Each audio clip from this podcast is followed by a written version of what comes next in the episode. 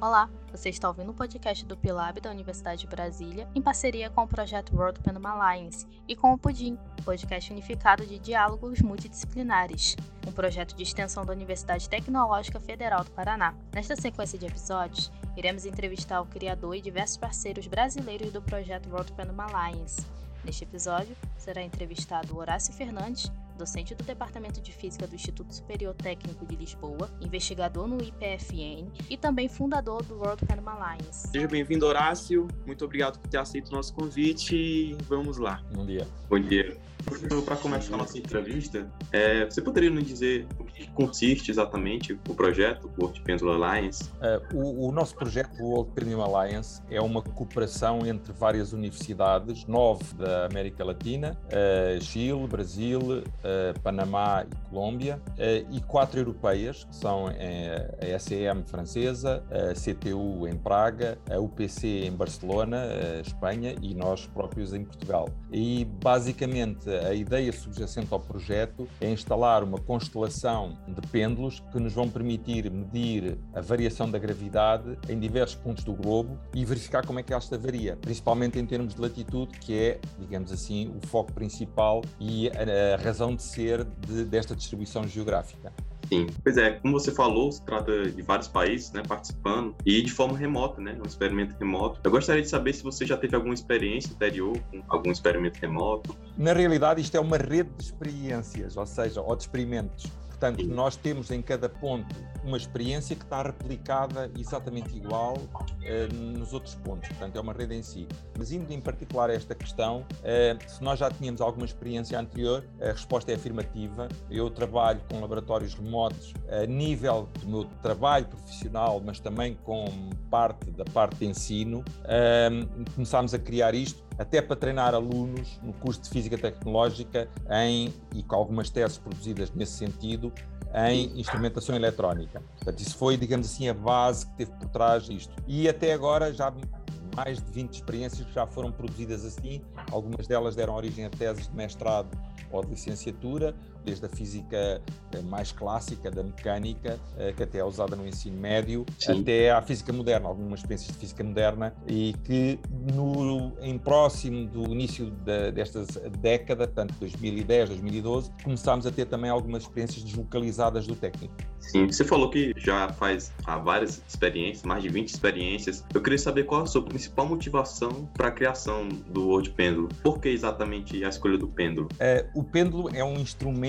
que, como experiência, é extremamente rica. Eu costumo dizer que nós conseguimos ensinar quase toda a física da mecânica com um pêndulo. É, e basta ver até nas histórias do Tintin, não é? é? Havia lá o professor Girassol que usava o pêndulo no bolso, porque efetivamente o pêndulo é usado e as pessoas acham que é uma coisa demasiado simples, mas foi a base dos relógios durante séculos eh, e foi usado para detectar petróleo. Portanto, as pequenas variações de gravidade que o subsolo eh, nos aporta podem ser sentidas por um pêndulo, que é um instrumento de grande precisão. E, portanto, esta motivação para a criação deste World Pendulum Alliance, portanto, esta aliança eh, de parceiros com base no estudo do pêndulo, partiu de uma experiência prévia que nós já tínhamos tido com experiências remotas e, em particular, com pêndulos que colocámos nas escolas portuguesas de Moçambique, em Maputo e em São Tomé e Príncipe. A partir daí percebemos que a coisa podia funcionar bem e depois percebemos também que ter a partilha de uma experiência em rede cria uma motivação única nos utilizadores. É uma experiência muito motivacional e, por outro lado, internacional, no sentido em que normalmente os professores estão em redes de investigação, portanto, nesse sentido, é o, é o conceito normal de internacionalização nas universidades, mas nós aqui conseguimos aportar a internacionalização aos alunos e ao ensino, não é? E, portanto, eh, muitas vezes eu até diria que se descura a partilha das boas práticas, o ensino é muito o ensino livresco, mas isto já permite ter uma coisa muito mais moderna, que é a partilha Sim. de experiências online.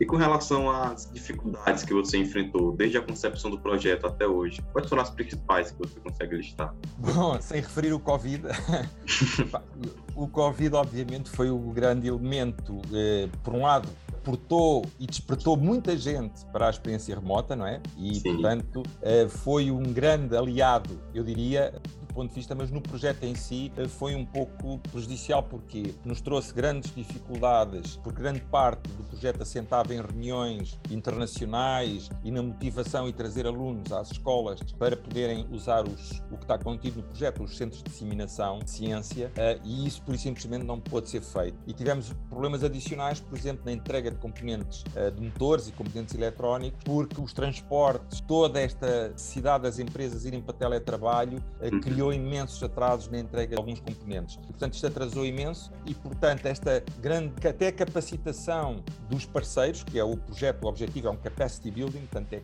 capacitar os projetos, tivemos que ir até situações eh, quase limites porque as pessoas não estavam habituadas no teletrabalho. A, a, segunda dificuldade que nós tivemos é mais administrativa, porque algumas escolas com que estamos a trabalhar efetivamente não estão treinadas a trabalhar com projetos europeus e com a exigência que isso aporta. Isto foi uma das dificuldades, não só nas universidades brasileiras, mas como também noutros parceiros, que são universidades muito ligadas só ao ensino, eh, com dinheiro que geralmente só vem de uma única fonte e terem um projeto europeu eh, trouxe algumas consequências. Obviamente tivemos outras universidades, como por exemplo o TP no Panamá, que foi extremamente expedita, está sempre à frente e quis andar sempre à frente dos outros e, e teve Sim. uma grande pujança na implementação. Mas outras, efetivamente, ficaram um pouco para trás devido a que o projeto não é só académico e tem uma grande exigência a nível de gerenciamento de projetos e isso também limitou bastante até a entrega do, dos pêndulos e a aquisição de pêndulos. Tivemos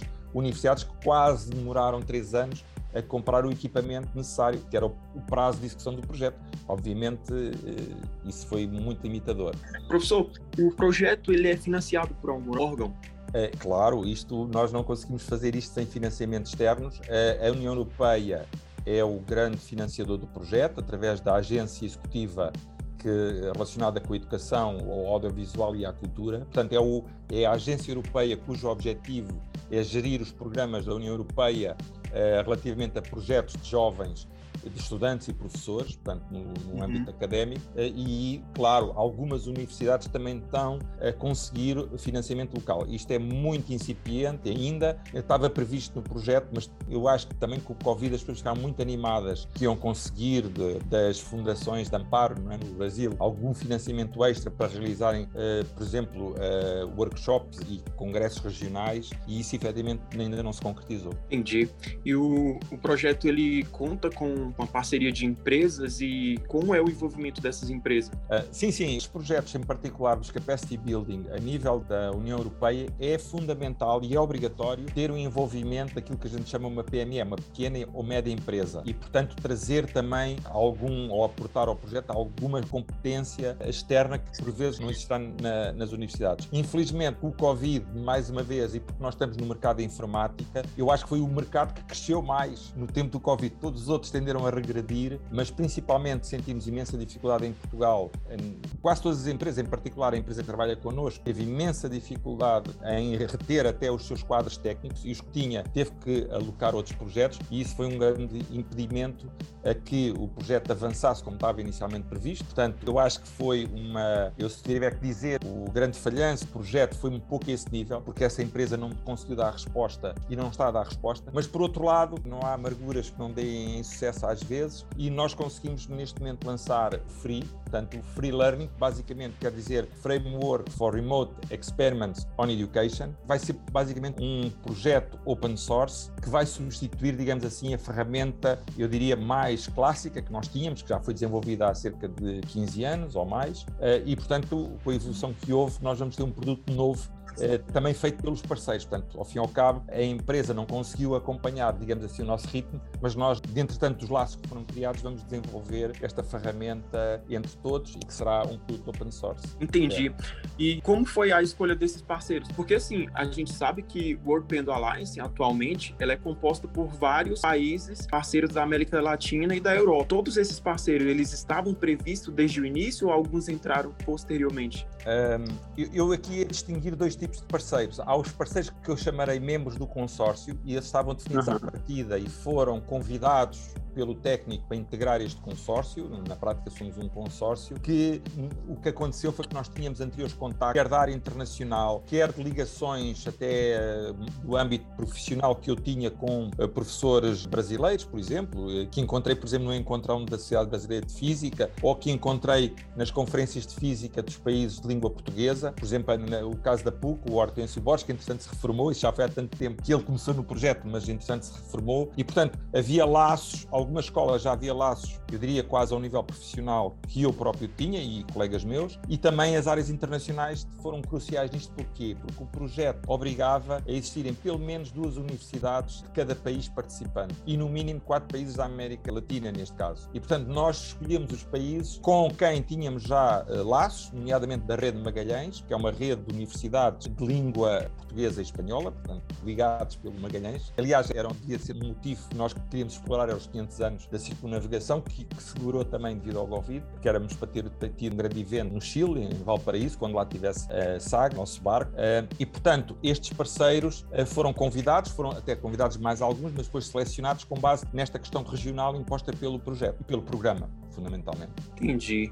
E com relação ao projeto em si, qual que é o público-alvo hoje do World Alliance? É, público-alvo não é muito específico, porque quando se fala de uma experiência remota, na minha concepção eu não estou a pensar num protocolo específico. Portanto, eu estou a pensar sempre na questão de expor uma experiência para os utilizadores depois explorarem como quiserem. E por isso há vários níveis de públicos aqui em jogo. Porquê? Porque o pêndulo pode ser usado e é usado como, como disse anteriormente, como, experiência, como um experimento de eleição no ensino da física mais básica de todas, a conservação da energia, a questão do momento de inércia, por aí fora. Portanto, consegue-se ensinar quase toda a física, como eu disse, com o pêndulo, mas depois também posso ir para outros níveis, nomeadamente ao nível da graduação. Porquê? Porque isto não é uma simulação o pêndulo em si existe e tem erros de medida e tem outros fenómenos físicos que podem ser explorados. Aliás, nós estamos neste momento a preparar um artigo que é a física escondida por trás de um pêndulo simples. Porquê? Porque eu posso ter vários níveis de aproximação que está a acontecer. Nós detectamos, por exemplo, um efeito muito interessante, que é uma certa precessão que existe na esfera, e como a esfera do pêndulo, que funciona como o fulcro do pêndulo,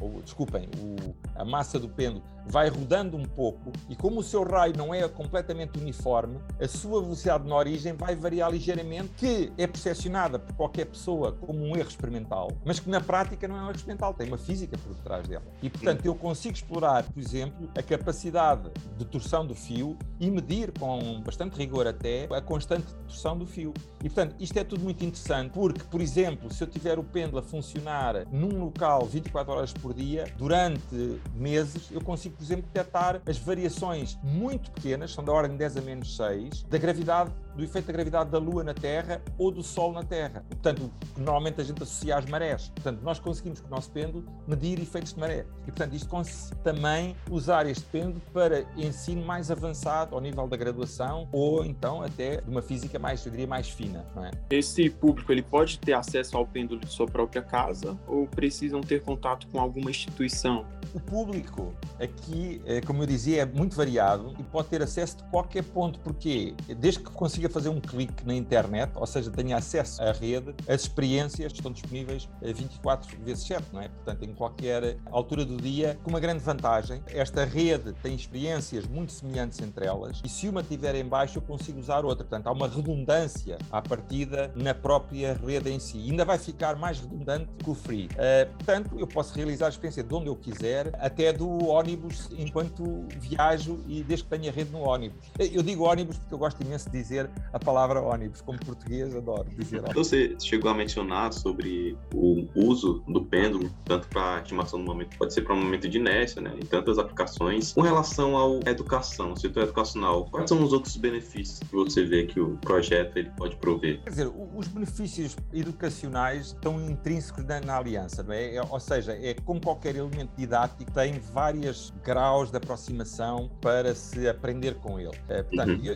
eu, eu diria que nesta altura altura que se fala tanto em Science, Technology, Engineering and Mathematics, no desenvolvimento das ciências, ou melhor, no realce que se dá e nas metodologias que se usam hoje em dia para ensinar, de maneira a motivar os alunos para irem para as engenharias, porque há uma escassez enorme de engenheiros qualificados na Europa, por exemplo, há estudos que demonstram isso uh, na Europa. Eu acho que fazer física em rede, numa época em que só se fala de redes sociais, acho que está tudo dito, não é preciso explicar mais nada, não é? Eu, eu até tenho, eu costumo comentar já agora uma coisa muito interessante que até sucedeu comigo, com a minha filha, em que ela aprendeu geografia, porque não sabia onde é que era São Tomé e Príncipe. Uhum. E portanto, e achou muito interessante eu ter um pêndulo na latitude zero, não é? Nós termos um pêndulo na latitude zero, que é precisamente sobre o Equador e que é dos mais visitados, como calculam, porque é uma singularidade, não é? E mesmo alunos que nós tivemos agora nos MOOCs que demos com, até com os colegas brasileiros e cá em Portugal, são cursos online em que usamos, eu diria, extensivamente e abusivamente as experiências remotas durante o Covid, não havia outra hipótese de fazer outras. Eu tive alunos que aprenderam o que é que era o Panamá, apesar de haver alguma confusão e alguns jogarem que era o Canadá. E, portanto, estava assim, mas o Canadá tem uma latitude tão pequena, tão baixa, pensei que o Canadá era lá em cima. Não, não, isto é Panamá, não é Canadá. Portanto, até a geografia os alunos aprenderam com esta rede, não é? E isto é o que tem interessante no universo STEM. Você citou algumas vezes na entrevista do impacto da Covid-19 que teve no projeto, e algo que eu achei interessante é que você começou essa parte de experimentação remota há décadas atrás, né? Falo que já tem mais de 20 experimentos, e agora que a gente está nesse contexto da pandemia, já saindo, né, também com o desenvolvimento das vacinas, você acha que a pandemia ajudou a mostrar essa importância do ensino remoto, agora com todo mundo em casa, né, e surgindo esse movimento? É, é, óbvio, eu acho que o Covid fez mais pelo ensino à distância, eu diria num ano, do que nós conseguimos em 20. Eu posso dar um exemplo. Nós começámos, aliás, até é interessante que aconteceu, portanto, nós em, em Salvo Erro em 2013, se não estou em, em erro, eh, eu iniciei no técnico com uma colega da matemática, a Ana Moura Santos, iniciámos um ciclo de workshops e mini conferências, uma conferência interna para a escola, para motivar os nossos colegas, somos, éramos 800 à data, para, o ensino remoto e, para, por exemplo, os Massive Open Online Courses que estão a aparecer em força. Como devem calcular, ninguém ligou muito. Houve alguns colegas a aderir, mas uh, nós tivemos inclusive lá o professor Marcos Formigas do Brasil como orador e, portanto, tivemos alguns oradores internacionais do OpenEDX e por aí fora. Mas foi preciso chegar o Covid para que efetivamente tivéssemos um boom. Portanto, o Covid, desse ponto de vista, e mesmo a utilização dos laboratórios remotos, nós tivemos Enquanto no passado o utilizador típico do laboratório remoto eram países onde a internet estava, para já que falavam ou português ou inglês, que é as línguas que nós temos disponíveis, mas por outro lado em que a internet estava a entrar mais rápido que entra a capacidade de educação. E, por exemplo, toda a gente fica surpreendida, mas uh, o nosso maior utilizador, o país que usa mais o ELAB, é a Índia. Porquê? Porque tem, falam inglês, compreendem bem o inglês, tiveram uma infraestrutura que explodiu a nível da internet nos últimos 4, 5 anos e não têm um ensino adequado. Quer dizer, as pessoas estão a aprender, têm que ir para a rede, não tem outra hipótese.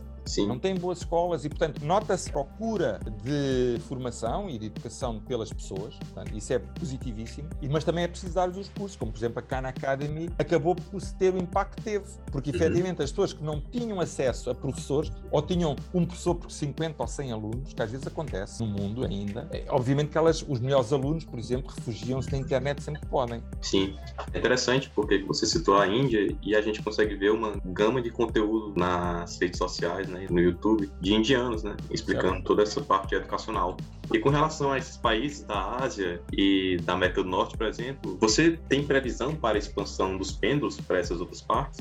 Uh, vê uma coisa, nós estamos mais preocupados com latitudes, portanto, uh, a longitude não influencia muito na gravidade né? e, portanto, o nosso projeto vive muito de latitudes. Temos latitudes mais a norte ou mais a sul, e a América Latina neste momento é riquíssima. Se pensar em países como o Brasil e o Chile, por exemplo, ou a Argentina, nós conseguimos cobrir praticamente uma gama muito importante de latitudes para explicar as coisas. Os restantes locais começam a ser mais difíceis. Eu gostaria imenso de ter um pêndulo na Antártida ou no Ártico. Uh, já contactámos até colegas noruegueses nesse sentido.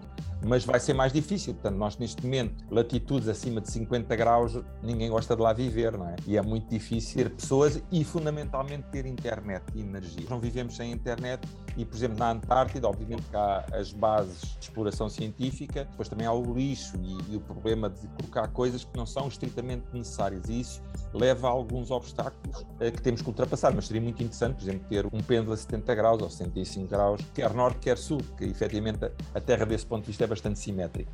Sim, até a questão da manutenção periódica né, seria um pouco mais complicada né, nessas atitudes. É, nós já estamos a atingir um nível em que a manutenção dos pêndulos já está muito mitigada. Portanto, nós estamos a conseguir neste momento ter, digamos assim, um produto muito estável. E, portanto, e isso também pelo resultado e pela experiência que tivemos com os nossos parceiros, que efetivamente obrigaram-nos a melhorar o produto de maneira a resolver pequenos problemas que havia, inclusive a nível do firmware, e tornar as coisas também mais simples para quem está a instalar e criarmos conteúdos até online. E estamos a preparar até um mini curso que explica como é que se pode montar um pêndulo de uma forma simples. Professor, para finalizar a entrevista, eu gostaria de saber quais são as suas expectativas futuras para o World Pendulum. Eu é assim, eu normalmente os projetos que estou habituados a trabalhar têm princípio, meio e fim.